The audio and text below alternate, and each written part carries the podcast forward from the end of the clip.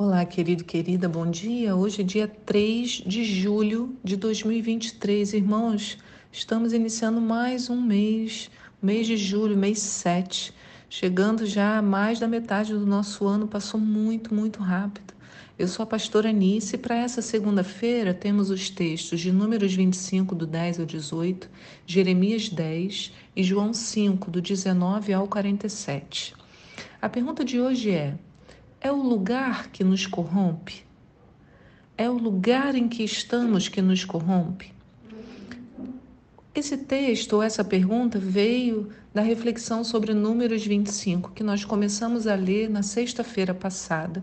E lá nós vimos que o povo de Israel estava acampado num lugar chamado Abel Shittim, das Acácias, o Vale de Abel Shittim, o Vale das Acácias. E lá acontece algo terrível. O povo se mistura com os homens daquele lugar e se corrompe terrivelmente.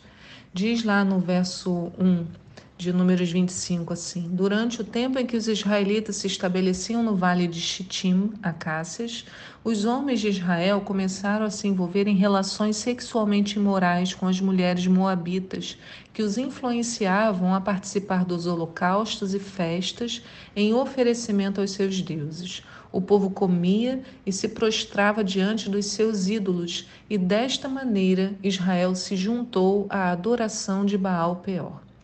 Então, esse comportamento corrompido aqui, eles se envolveram nessas relações sexualmente imorais com as mulheres moabitas, eles estavam bem próximos da região de Moabe, é, dos moabitas, e o rei de Moabe, como a gente viu no Shabat na sexta-feira, eu mostrei vocês no mapa, né?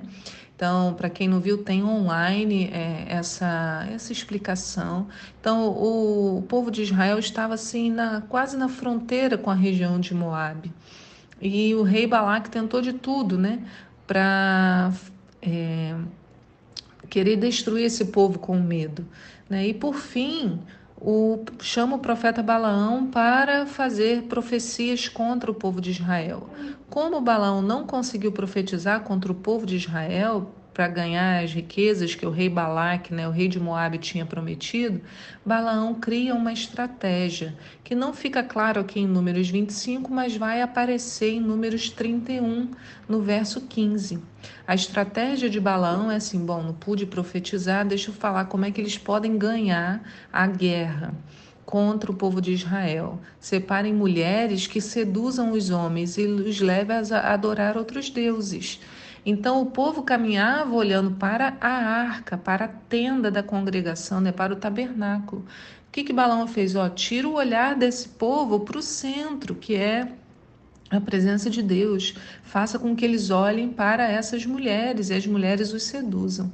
Né? Como que a gente sabe disso? Números 31, 15 diz Moisés falando: olha, Moisés sai, havia saído em guerra contra os medianitas e nessa guerra deixaram mulheres, com, eles tinham dito para matar todo mundo, terrível. E ele diz assim: por que, que deixaram com vida essas mulheres? Foram elas que seguiram o conselho de Balaão e induziram os filhos de Israel a se perverterem contra Deus, o Eterno, no caso de Peor, de modo que uma praga feriu a congregação do Senhor. É claro que nós aprendemos na sexta-feira que cada um é tentado pela sua própria concupiscência. Em Tiago 1,13, um texto que eu venho falando de forma recorrente aqui, né? Diz: Ninguém ao ser tentado deverá dizer, Estou sendo tentado por Deus. Ora, Deus não pode ser tentado pelo mal e a nenhuma pessoa tenta. Cada um, porém, é tentado pelo próprio mau desejo, sendo por isso, por esse, iludido e arrastado. Então, ou seja, Balaão sabia como mexer com as intenções do coração desses homens. E eles, sem se firmar em Deus, caíram na, nas armadilhas. Então, todos aqui são culpados, né? Balaão, que deu a ideia, as mulheres que colocaram a ideia em prática e os homens que caíram na armadilha. Mas eu gostaria de mostrar um contraponto interessante, porque a gente está lendo Números 25, que o povo está neste lugar, né? No Vale Abel Chitim das Acácias. Em Josué 3, a gente vê o povo no mesmo lugar, nesse mesmo ponto. Lá no verso 1 diz: Josué e todo o povo de Israel se levantaram de madrugada e deixaram o acampamento do vale a Bel Chitim das Acácias, nas campinas de Moabe, e se dirigiram até o rio Jordão. E antes de atravessarem o rio, eles acamparam ali. E ao fim de três dias, os líderes percorreram o acampamento e ordenaram ao povo em alta voz: Quando virdes a arca da aliança do Senhor vosso Deus, sendo carregada pelos sacerdotes levitas, vós igualmente saireis das vossas posições e a seguireis, a fim de conheceres o caminho que haveis de seguir, pois nunca passastes por este caminho. Então eles estavam na mesma região, cercados por povos corruptos também. Mas por que que aqui eles não se corromperam? Porque no lugar da corrupção aos deuses, o que a gente vê é a manifestação da presença de Deus. Ali o povo compreende duas, dois princípios importantes. O primeiro é que a arca da aliança, a própria manifestação de Deus na terra, é quem pode guiar os caminhos quando não sabemos para onde ir. E dois, que é preciso caminhar junto para que os milagres aconteçam. Então, em um, podemos ver claramente, né? Só saberiam o caminho certo se seguissem a arca. É isso que Josué está falando para o povo, né? Seguireis, quando virdes a arca sendo carregada pelos sacerdotes, saireis das vossas posições e a seguireis. Né?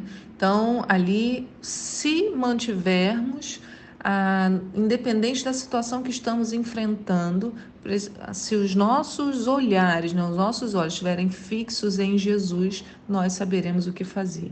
Ele deve estar no centro.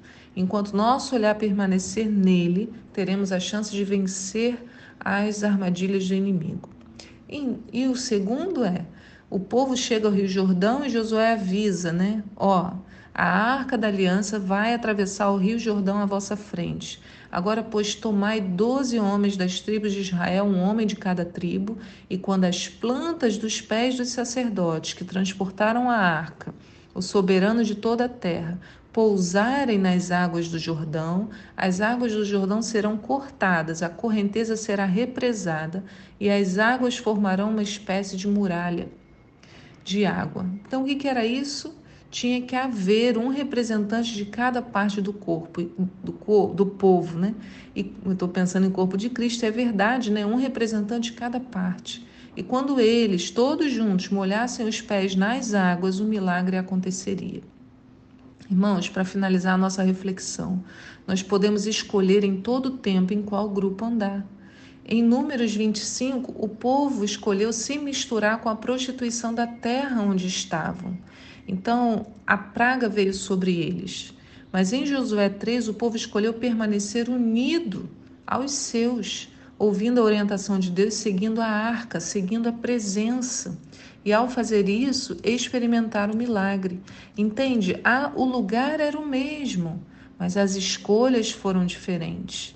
Né? Os resultados também. Então, diante de nós sempre haverá uma escolha e que nós saibamos escolher seguir com o nosso povo, com a arca indicando o melhor caminho, colocar Jesus no centro, colocar os nossos olhos em Jesus e caminhar sem duvidar na direção que o Senhor aponta. Que Deus abençoe seu dia hoje. Senhor, te guarde. Senhor, abre os nossos olhos para a tua presença. Senhor, que possamos seguir caminhando na tua direção, em nome de Jesus. Amém. E eu te espero aqui para um próximo devocional. Tchau.